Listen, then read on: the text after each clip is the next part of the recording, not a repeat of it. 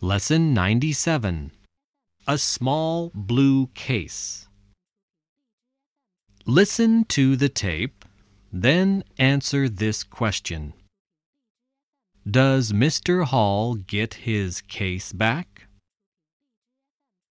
I left a suitcase on the train to London the other day. Can you describe it, sir?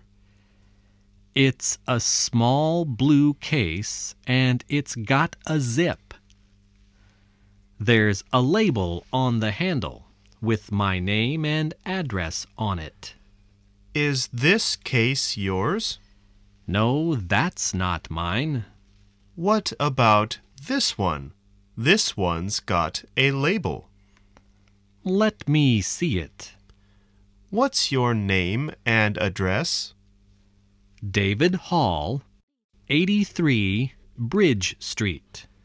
That's right. D.N. Hall, 83 Bridge Street. Three pounds fifty pence, please. Here you are. Thank you. Hey, What's the matter?